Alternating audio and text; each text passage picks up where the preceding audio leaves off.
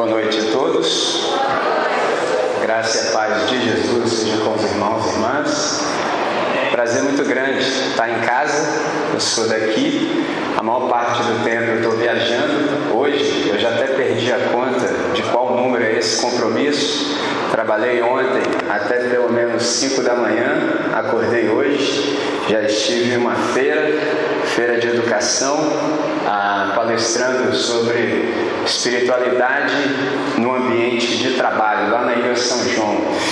Então, antes de chegar aqui, eu já estava em outro ambiente, saindo daqui vou para outro. Amanhã vou estar aqui, na sequência vou lá para São João de Meriti. No entanto, sempre um prazer estar em casa, sempre um privilégio. Meu nome é André, quem é daqui sabe disso. Outros também me conhecem muito mais como Michelin, que é o apelido que eu herdei andando de skate. Não sei se você sabe, mas na comunidade do skate você nunca é chamado pelo nome, você é sempre chamado pelo apelido. E você sabe que apelido, quanto menos você gosta, mais pega. Para mim é indiferente. Pode me chamar de André, de Michelin, normal, porque nem meu nome mesmo é André. Meu nome não é André. André é o melhor nome que a minha família escolheu para mim, mas o meu nome mesmo, só Deus sabe. Tanto é que no final ele vai me revelar, só eu e ele saberemos quando ele me der a pedrinha branca. Nome tem que ver com identidade. A única pessoa no universo que sabe qual é a minha real identidade é o meu pai. Simples assim. Quando você sabe disso, podem te chamar como quiser, porque qualquer coisa que disserem acerca de você que não for conforme aquilo que Jesus de Nazaré diz, é só uma opinião. Pegou a ideia? É simples assim. Hoje, então, eu quero me apresentar para vocês como sobrevivente. Aí você fala assim: que isso, André? Poxa, além de André, Michelin ainda é sobrevivente? Sim, porque eu creio que é pertinente eu me apresentar para você como sobrevivente, por uma razão simples. Se você olhar bastante assim, você já vai perceber que eu tenho alguns pelos no rosto e alguns deles estão ficando policromáticos, ou seja, estão mudando de cor. O que, que isso significa? Que eu estou um pouco mais de tempo que você sobre a face da terra e sob o sol. E aí, a coisa interessante é que eu me apresentei para você como sobrevivente. Eu, por exemplo, tenho poucos amigos que têm a mesma idade que eu. Fala, por que, André? Porque os caras entraram numa de não levar Deus a sério. E eles resolveram desobedecer um mandamento explícito de Deus. Está escrito em Êxodo capítulo 20, verso 12. Honra teu pai e a tua mãe. Olha a finalidade desse mandamento. Para que os teus dias se prolonguem na terra que o Senhor Deus te dá. Ponto. Simples assim. Se desobedecer pai e mãe, você vai para a terra do pé junto, comer mato pela raiz, pegar o palitozão de madeira antes da hora. É simples assim. Os meus amigos acharam que era brincadeira. Cadê meus amigos hoje? Por isso que eu posso me apresentar para você como um sobrevivente. Eu sou um camarada que sobrevivi à fase mais difícil da existência. A maior parte de vocês aqui está exatamente agora nessa fase. Adolescência. Vou usar alguns termos que, para quem é adolescente, você vai me entender com mais facilidade. É a hora que você está naquela fase da vida nível hard, chapa quente, punk, entendeu? Então, é isso. Eu sobrevivi. Como eu sobrevivi, eu me julgo habilitado a te dizer algumas coisas. Sabe por quê? Por que, que eu tenho prazer em estar aqui nessa noite? Porque eu gostaria de ouvir o que você tem possibilidade de ouvir na idade que você tem, na linguagem que você entende. Tem esse detalhezinho também, porque tem uma galera aqui que, se eu usar uma determinada linguagem, não vai conseguir compreender o que eu estou dizendo. Fazer um exercício simples. Por exemplo, se eu digo para aqueles que têm idade assim, no mínimo para ser um irmão mais velho meu, eu posso dizer assim: espere-me aqui por um instante, enquanto vou até ali, resolvo algo, dentro em breve estarei de volta. Pegou? Todo mundo compreendeu. Agora, noutra frequência. Ai, maluco, marca um 10 aqui que eu vou ali desenrolar duas paradas, dois palitos aí. É a mesma coisa. É a mesma coisa. Eu só falei numa linguagem diferente, porque tem um detalhe que nem sempre a gente se dá conta. Nós usamos a mesma gramática, mas não a mesma linguagem. A gramática é a mesma. Por exemplo, você pode, por exemplo, numa defesa de mestrado ou doutorado, ouvir o cara falando em português, que é a mesma língua sua, e não compreender nada do que ele diz. Como assim? Porque ele usa outra linguagem.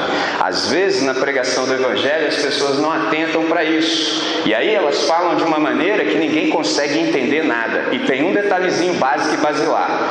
Todas as vezes que você prega e ninguém entende nada, você está traindo Jesus de Nazaré.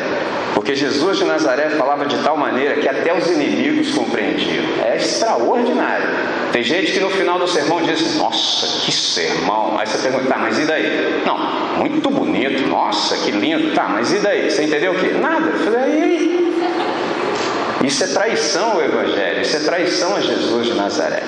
Nessa noite, eu quero te chamar para que a gente ore, para a gente conversar, para que o Espírito Santo, que é o grande intérprete, é o grande tradutor, o grande equalizador, que ele fique entre nós e estabeleça uma mediação, por uma razão simples também.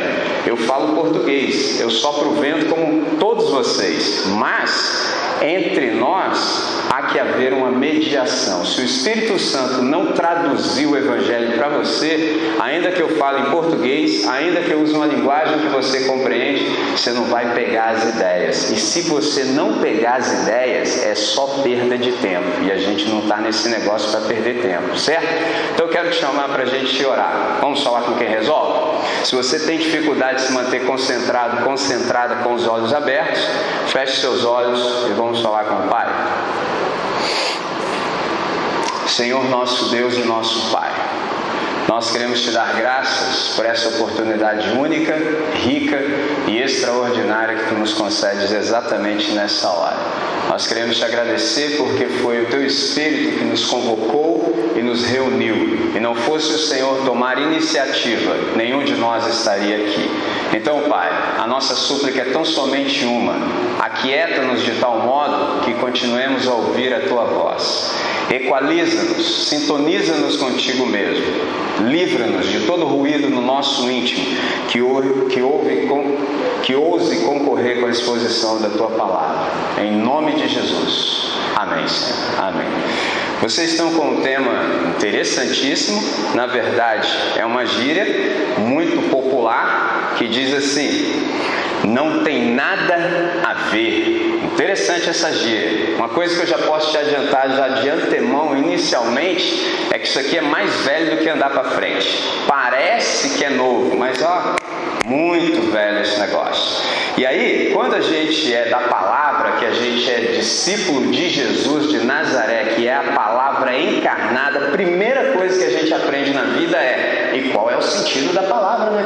Porque quando a gente começa a andar com Jesus, tudo muda, tudo está relativizado. Aí você me pergunta, André, como é que é isso? É simples. Tudo agora é do jeito de Jesus. Eu, por exemplo, fui para a escola, fui alfabetizado, aprendi um montão de coisas. A partir do dia em que eu me arrependi dos meus pecados, fui matriculado na escola do Espírito Santo, aí a partir daquele momento eu entrei num processo de reeducação.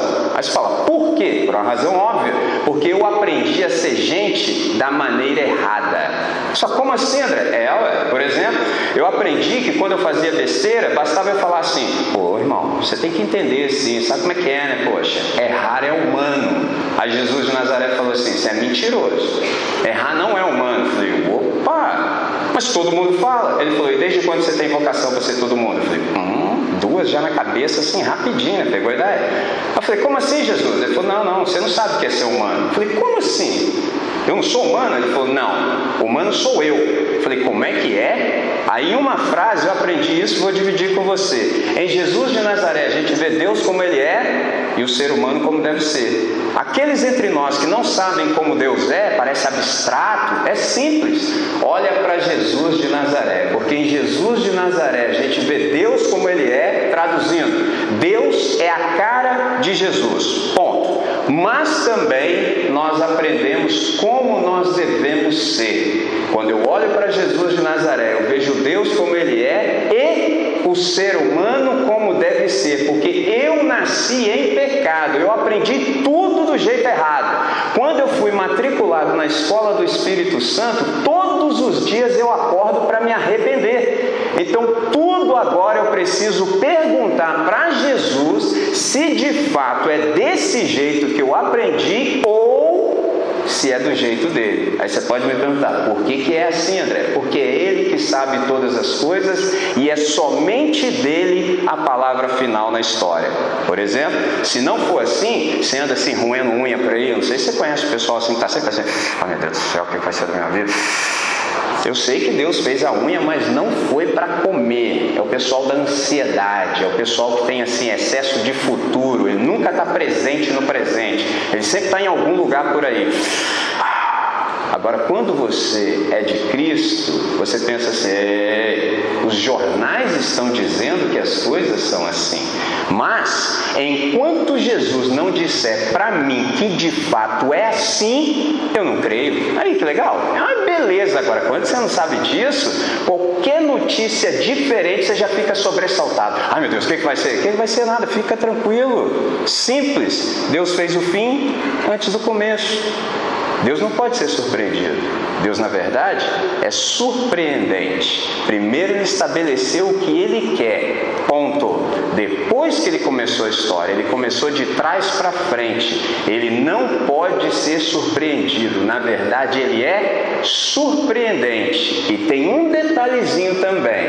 Você e eu, na escola, a gente aprendeu que esse universo aqui é sustentado e regido por leis físicas, imutáveis. É, isso lá na escola os caras falaram que era assim. Quando você lê Hebreus capítulo 1, entre o verso 1 e 3, não está escrito nada disso. Está escrito que o universo foi criado e é sustentado pela palavra da verdade. Logo, basta uma palavra do Criador e sustentador de todas as coisas e tudo pode ser mudado. Deus pode interferir. Por isso é que eu e você oramos. O que é oração? Oração é um jeito de mudar a história. As coisas eram assim, mas eu e os meus irmãos chegamos e não concordamos pelo Espírito do Evangelho que as coisas continuem como estão. Basta você dar a mão para o seu irmão e falar assim: Senhor, seja feita aqui na terra a tua vontade, conforme o paradigma de no céu, porque no céu o Senhor fala e a coisa acontece. Na terra nem sempre, porque na terra ainda há muitos rebeldes. Quando eu e você, que somos do time da adoração, ou seja, daqueles que dão razão para a Trindade, basta que a gente dê as mãos, invoque o nome do Senhor e a gente pede: Senhor, faça a sua vontade na terra. E para isso, Senhor pode contar comigo e com os meus irmãos também, porque só o Senhor tem a palavra final e definitiva na história. Enquanto o Senhor não disser que é, eu não creio. Viu como é que é lindo? Agora, quando você não sabe disso, aí você anda sobressaltado. Qualquer notícia assim do jornal nacional já te faz perder o sono. Não precisa ser assim. Basta que você tão somente saiba quem criou e quem é que faz a manutenção do universo. Quando a gente olha para esse slogan que vocês têm, que vocês trouxeram como o tema dessa celebração, não tem nada que ver, eu disse para vocês que a gente precisa perguntar para Jesus o que as palavras significam. Interessante que antes de perguntar para Jesus o que isso significa, quando você pergunta assim, por exemplo, para um professor de português, ou se você mesmo sabe português, ele vai te dizer assim: isso é impossível do ponto de vista linguístico. Essa frase não existe em português correto. Não tem nada a ver. Está totalmente equivocado. O mais acertado, se você já leu um bom livro assim, com a revisão ortográfica perfeita, é assim: não tem nada que ver. Isso é aceitável. Agora, não tem nada a ver, nem português é. Pessoal, uau! Agora imagina isso aplicado à vida.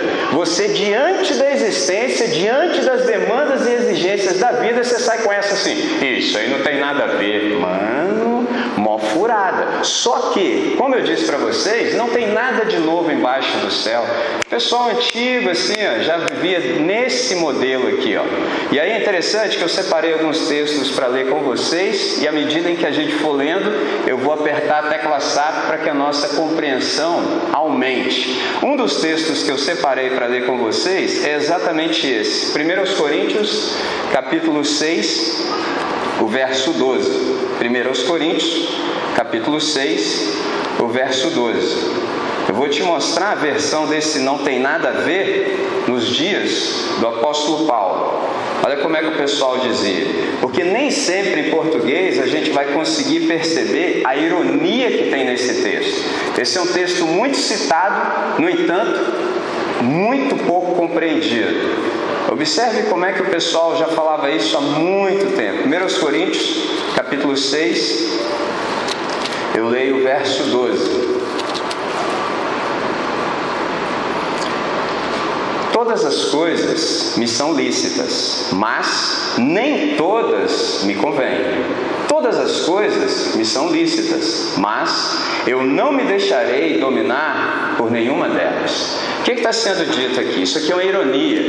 O pessoal lá de Corinto que tinha essa ideia assim de que não tem nada a ver. Só que na gramática deles, assim, mais formal, eles diziam assim: todas as coisas não são lícitas. Quando Paulo disse o que disse, inspirado pelo Espírito de Deus, ele estava ironizando esse pessoal. Então ele está tirando uma onda com os caras. Ah, vocês dizem aí que não tem nada a ver, né? Então, então deixa eu dizer para vocês, é assim: todas as coisas me são lícitas, todas elas são da lei. No entanto, observe quem é estudante aí para o Enem, sabe para que serve uma conjunção adversativa. É para fazer uma contraposição a tudo que foi dito anteriormente. Todas as coisas me são listas, vírgula. Agora vem o Espírito Santo. Mas nem todas me convêm. Por que, que nem todas me convêm, embora eu possa? Por uma razão óbvia. Você tem que saber quem você é. A partir do momento em que você sabe quem você é e qual é a sua identidade, ainda que todo mundo faça, para você não cabe mais. Mas isso já não é mais uma questão de pode e não pode. Tem gente que eu conheço que fica assim, pastor, mas assim, estou pensando em fazer isso, será que pode? Aí eu, com muita paciência, já digo para ele assim: não, você não pode. Ele, poxa, mas você nem sabe? Eu falei: não. Mas como é que você sabe que eu não posso? Porque você não sabe. É simples assim. Quando você é do Evangelho, ninguém diz para você o que pode e não pode. Só Deus está habilitado a dizer para você o que pode e não pode. Por quê? Porque você não pode ser guiado por outra consciência que não seja a sua. Qualquer coisa que faça com que você amordace a sua consciência e negue e traia a sua identidade é pecado. Agora, qual é o problema? Isso você só aprende através de um relacionamento genuíno com Deus. Se você for só religioso, nunca você vai saber isso. Sempre alguém vai ter que te dizer se pode ou não pode. Ele vai te dar uma lista do que pode e não pode. O dia que você for para outra comunidade em que a lista da comunidade é diferente da sua de pode e não pode, você entra em parafuso. Pastor, mas por que eu fui no retiro espiritual e lá os caras podem e eu não posso? Falei, pronto, encontro de religiosos. Quando você é do Evangelho, você sabe de fato o que você deve. Não é que você pode, porque agora no Evangelho você é livre, você pode todas as coisas naquele que te fortalece. É simples assim. Mas fala, como assim, André? Lembra daquele texto? Salmo 119? Verso 9, tem uma pergunta fantástica. Eu não inventaria aquela pergunta. O dia que eu li isso a primeira vez no texto sagrado, eu fiquei impressionado. Como, pois, guardará puro o seu caminho o jovem? Como o jovem guardará puro o seu caminho? Pergunta fantástica. Quando eu li, eu falei: que isso? Isso aqui está escrito. Até numa linguagem formal eu consegui compreender. Aí o verso 11 dá a resposta: observando segundo a tua palavra. Melhor dizendo, verso 10. Na sequência vem o verso 11: Escondi a tua palavra no meu coração para eu não pecar contra ti. Aí você pode pensar assim, André, mas esse negócio aí de esconder a palavra no coração assim é decorar um montão de versículos? Não. Decorar versículos é um negócio interessantíssimo, é muito bom, faz bem para a saúde, mas é infinitamente mais profundo do que isso. Porque ter uma mente bíblica não é simplesmente saber citar um montão de versículos. Isso aí até papagaio sabe. Mas um papagaio não é discípulo de Jesus de Nazaré. E aí você pergunta, André, e o que quem tesourar a palavra de Deus no coração? Eu já acabei de te dizer exatamente o que é, porque eu acabei de traduzir sem perceber, de tão entranhado que está. Escondi nesse texto, tenho a ideia, essa conotação de você guardar algo que é precioso. Entesourei a tua palavra. Só que tem mais um detalhe. Presta atenção. Aqui a gente tem a palavra de Deus encadernada. Só que Jesus de Nazaré é a palavra de Deus encarnada. Pensa na implicação disso pelo menos por um instante. Se dependesse de você ler para você viver, você deveria ter uma boa desculpa para não ser e viver tudo que deve. Mas Jesus de Nazaré é essa palavra encarnada. Poucos entre nós já se deram. E por não se dar conta disso, não vive tão bem quanto poderia. Porque ele diz assim no texto, João, capítulo 1, verso 14: E o Verbo se fez carne. Ó, então o texto bíblico virou gente. Interessante, né? E o Verbo se fez carne e habitou entre nós. Olha esse detalhe. E vimos a sua glória como a glória do unigênito do Pai, cheio de graça e cheio de verdade, traduzindo e aplicando na minha e sua vida. Agora nós somos indesculpáveis. Nenhum de nós tem uma razão plausível para não viver bem, porque Jesus de Nazaré foi à cruz do Calvário e disse assim: Está consumado, está pago a dívida. Quem quiser viver bem agora, pode. E eu sou o parâmetro, eu sou o modelo, eu sou o paradigma. Basta que vocês olhem para mim. Então, mente bíblica não é simplesmente a que cita um montão de versículos. Mente bíblica é aquela que consegue pensar, sentir, agir e reagir do jeito de Jesus de Nazaré. É simples assim. Quando você percebe isso, você se dá conta de que, por exemplo, eu já vi muita gente citando aquele texto assim, sobretudo para uns caras assim que têm uma aparência como a minha. Aí vem um cara assim da igreja, né, naquela formalidade. Aí abre a Bíblia para vocês, 2 Coríntios 5:17. Com voz de crente, ele diz assim: ele te olha primeiro assim, te dá aquela medida, né, dos pés, da planta dos pés ao alto da cabeça e diz assim: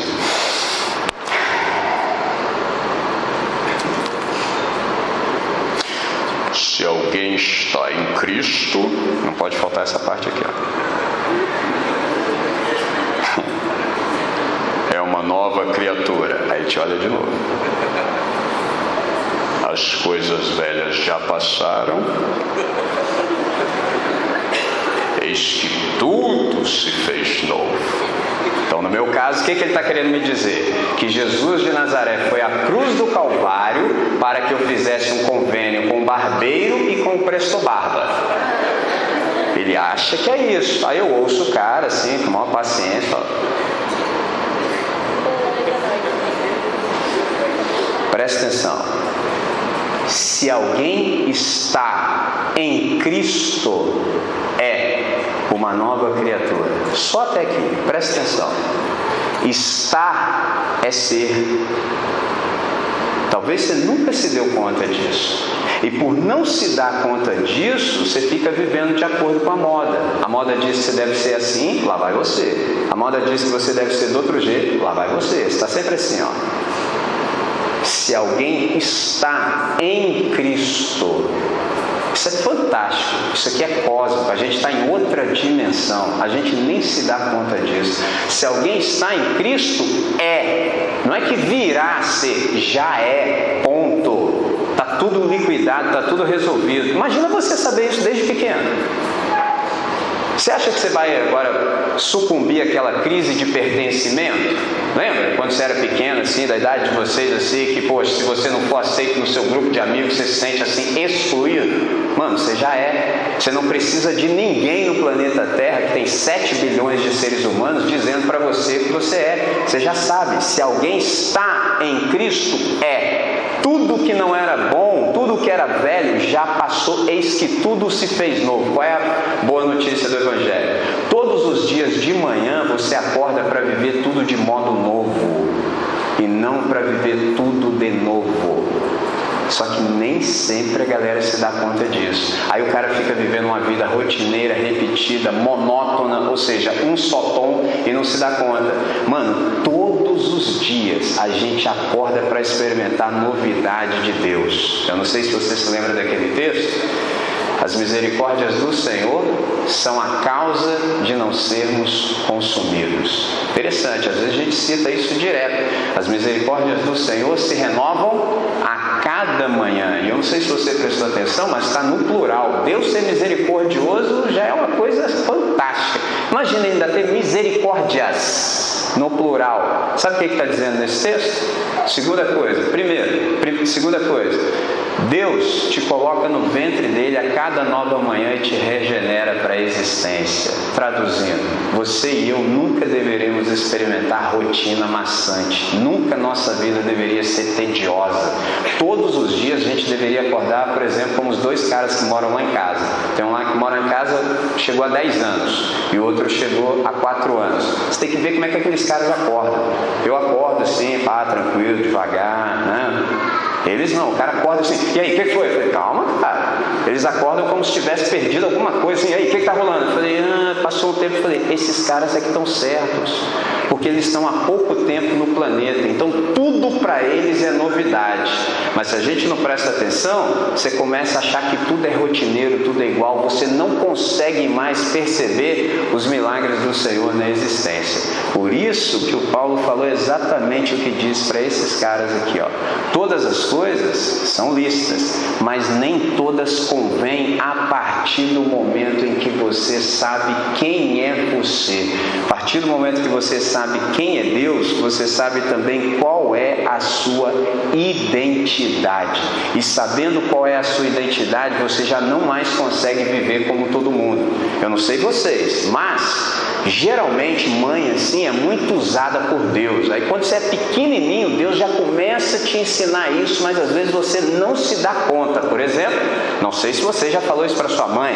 Você está querendo falar algo assim, fazer algo, mas você não tem aquele poder argumentativo. Aí você sai com aquela assim: Mãe, mas está todo mundo fazendo. Aí Deus falando pela sua mãe, que eu sei que você sabe, diz assim: Mas você não é todo mundo. Pegou a ideia? Isso aí é Deus.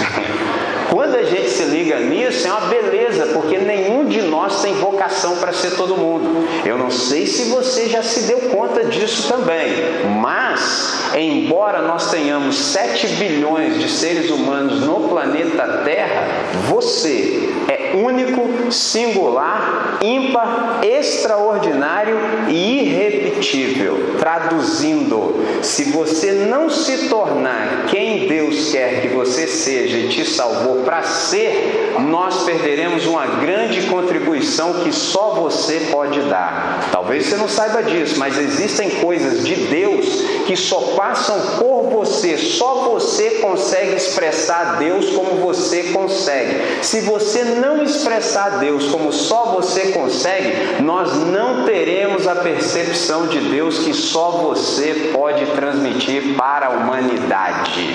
Você fala, uau, André, por isso que o Paulo falou.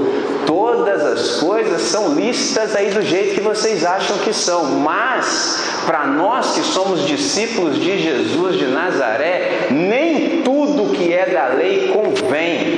É simples assim. Por exemplo, eu tenho vários amigos, vários amigos Cada um deles vive do jeito que cada um deles entende que deve viver. E às vezes os caras olham para mim e falam assim: por que, que você não faz isso? Eu falo: porque a mim não me cabe fazer isso. Simples assim. Eu sou eu. Eu vivo de acordo com a percepção que eu já tenho de Deus, eu vivo de acordo com a fé que eu já alcancei. É simples assim. Quando você não sabe isso e não percebe isso, você fica perdidaço na existência. Mas, André, qual é a boa notícia de hoje? A boa notícia é que quando você está linkado com Jesus de Nazaré, que você está conectado com Deus, você já está livre de viver de pode e não pode. Para uma questão óbvia. Qual?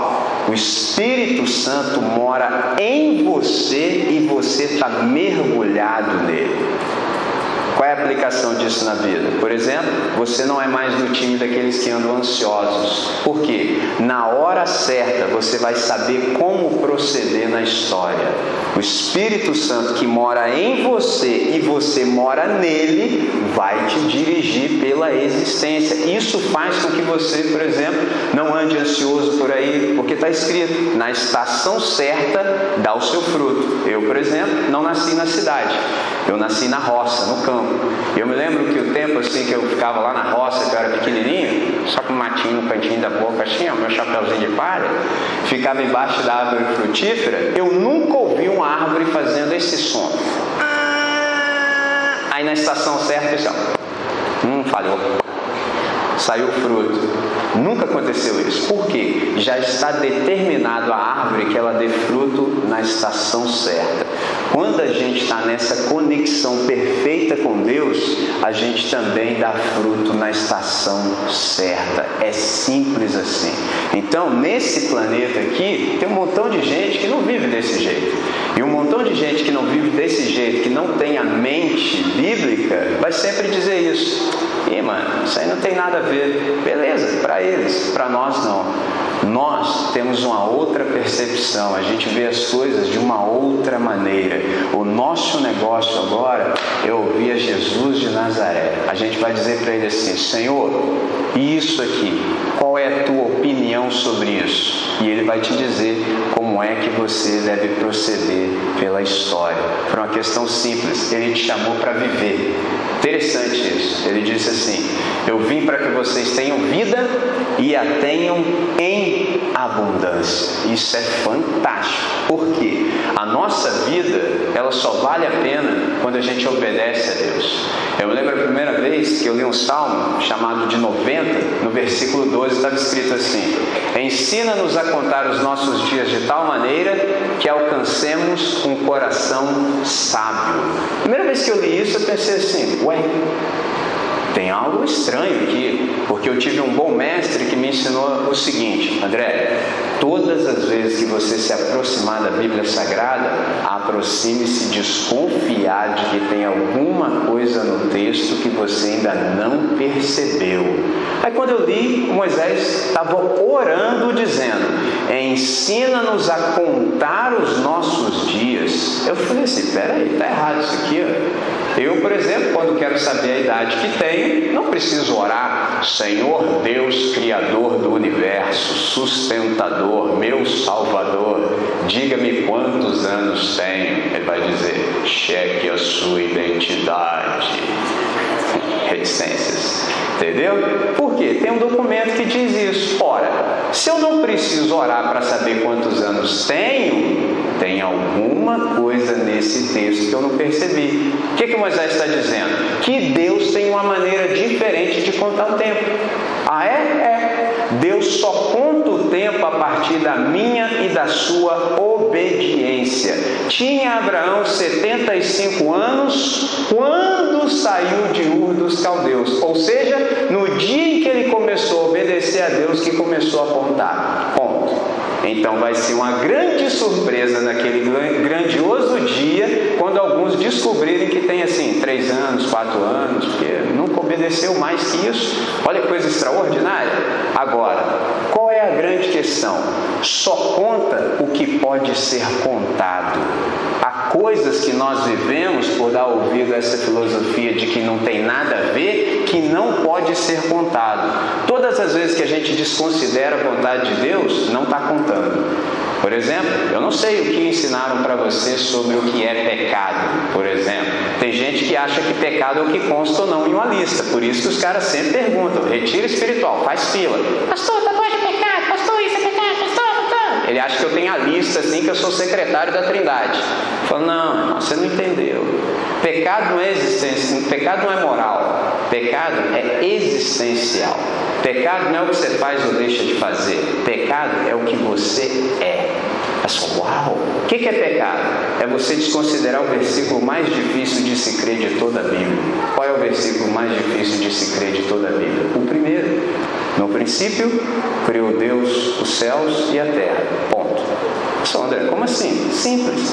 Se esse texto é verdade, e eu creio, existe um ser no universo que está habilitado a dizer como é que nós vamos viver. Tudo agora está relativizado ao querer dele. O que ele diz é o que é.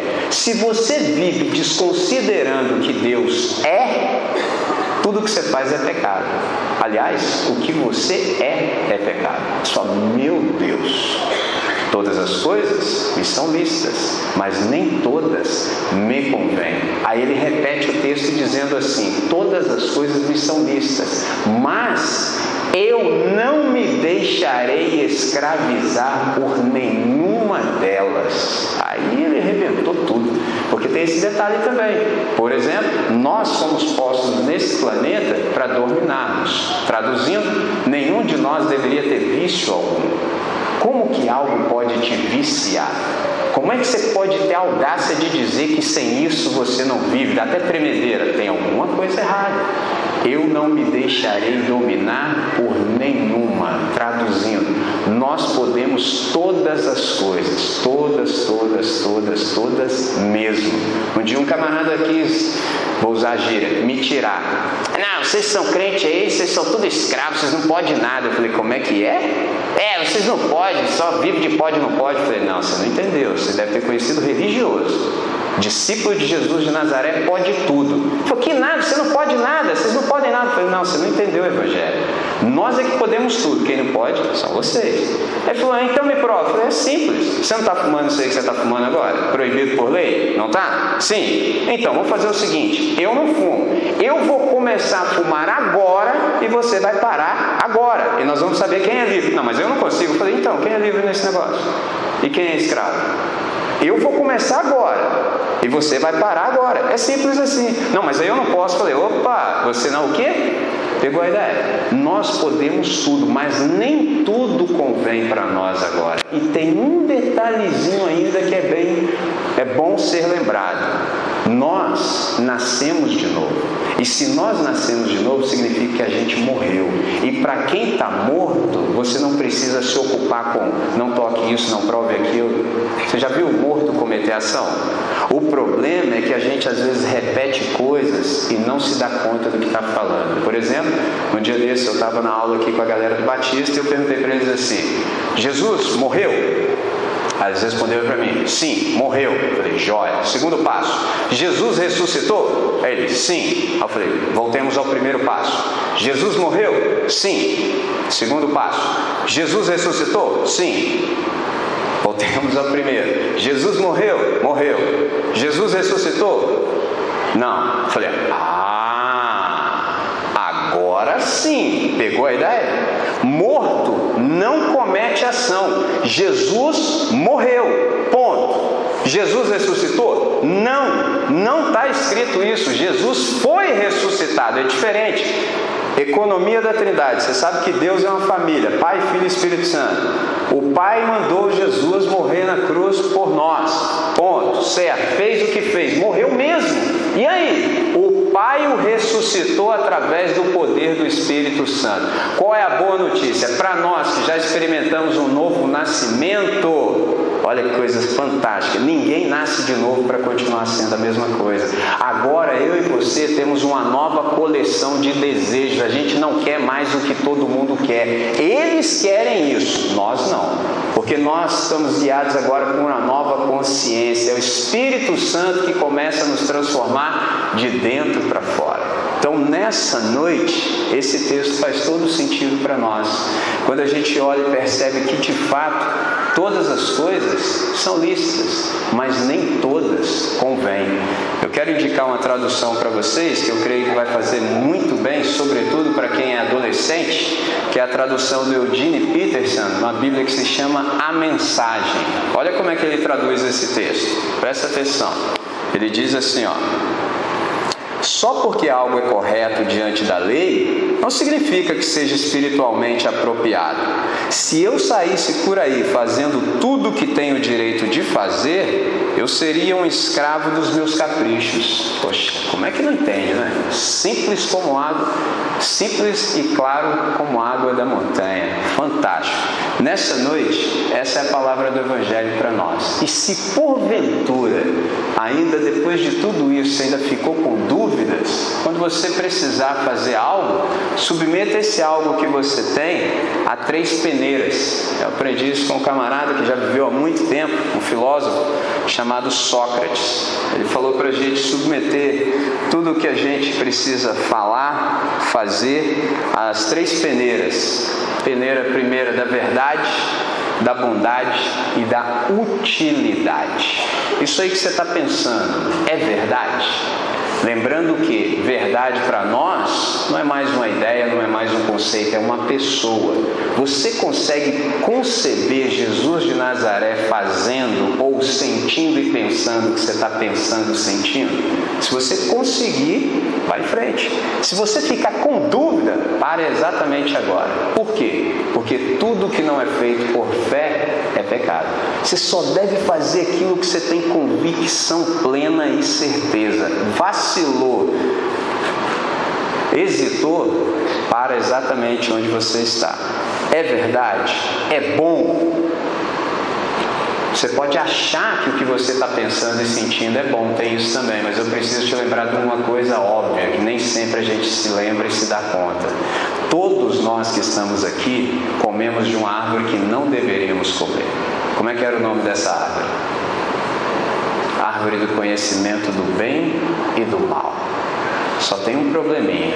A única pessoa no universo que sabe o que é bem e mal é Deus nós nos tornamos autônomos, ou seja, nós agora queremos dizer o que é bem e mal, por isso que a gente tem problema com Deus. Deus é o sumo bom, ele é o bom total. Por que, que quando ele fala algo que é bom para nós, a gente não obedece imediatamente?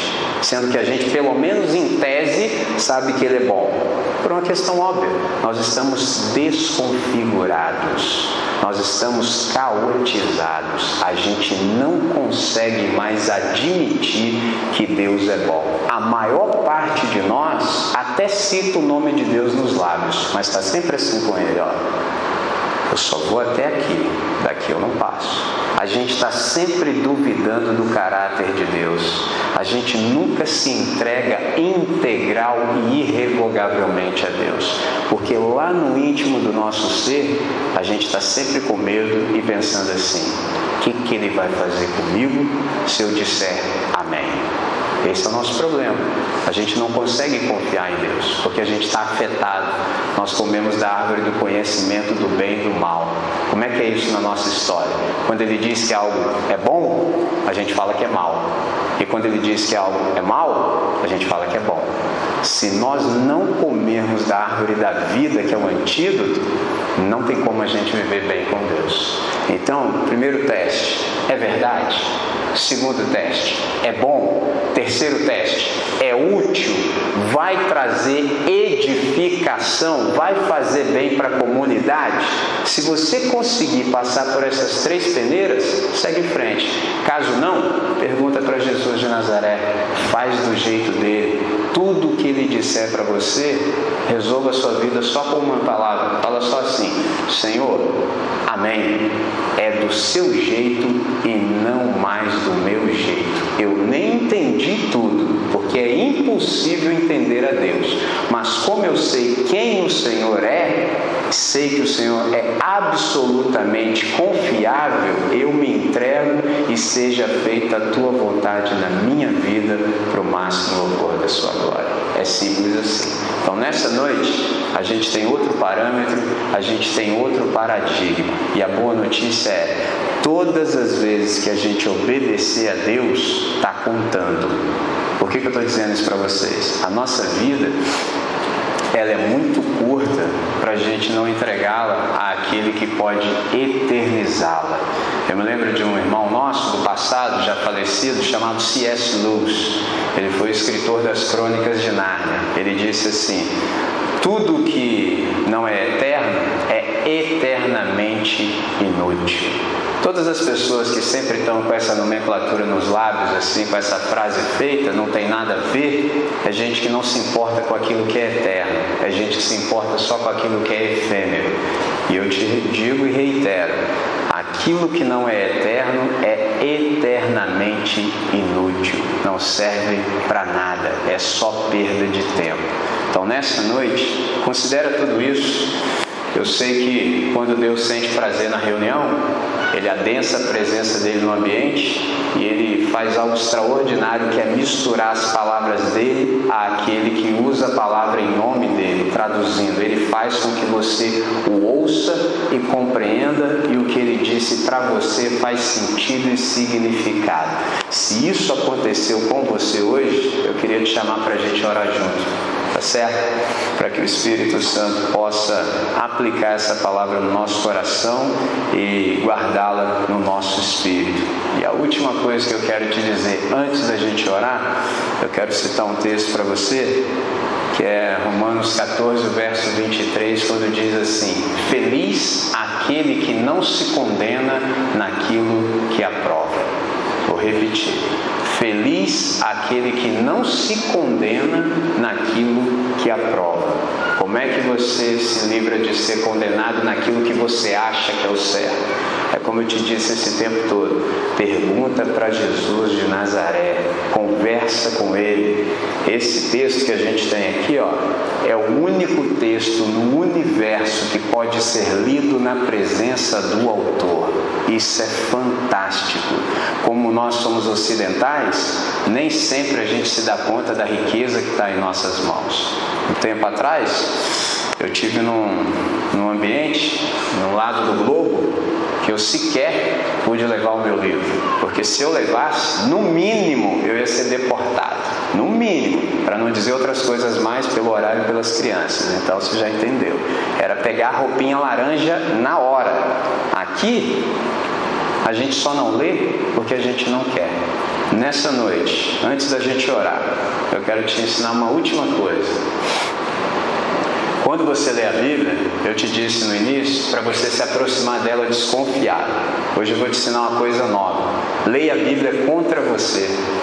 Esse é o segredo. Leia contra você. Vou traduzir ainda mais de um jeito que você nunca vai esquecer. Quando você terminar de ler o texto bíblico, você fala assim: e daí? E daí? Como é que isso se aplica à minha vida? Eu li a Bíblia, mas como é que a Bíblia me leu? Quem sou eu nesse negócio? Eu sou um cara assim, por exemplo, que tem vocação para ser como todo mundo, ou ainda que todo mundo faça, pense, sinta e age, reaja assim, eu escolhi reagir, sentir, pensar e fazer do jeito de Jesus. Essas são perguntas que você e só você pode responder nessa noite. Então vamos orar? Vamos falar com quem resolve.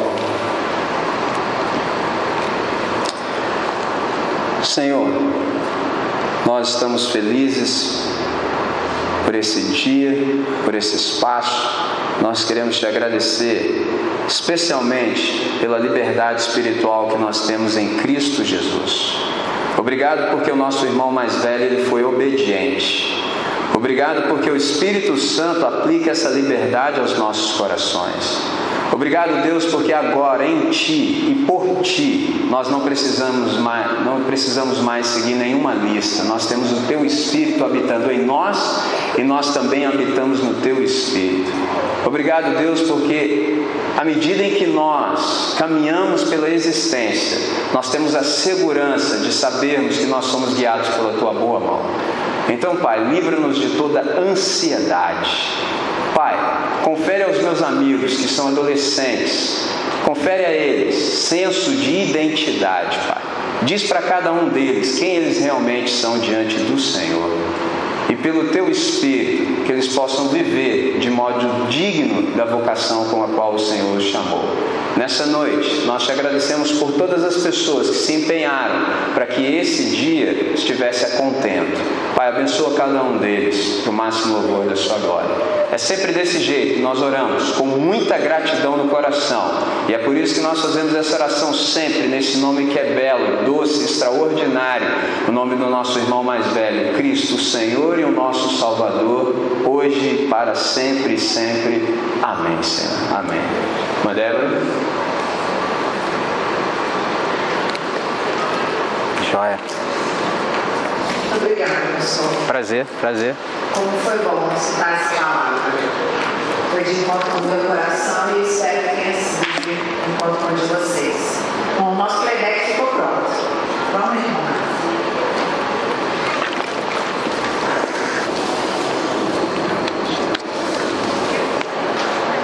E aí?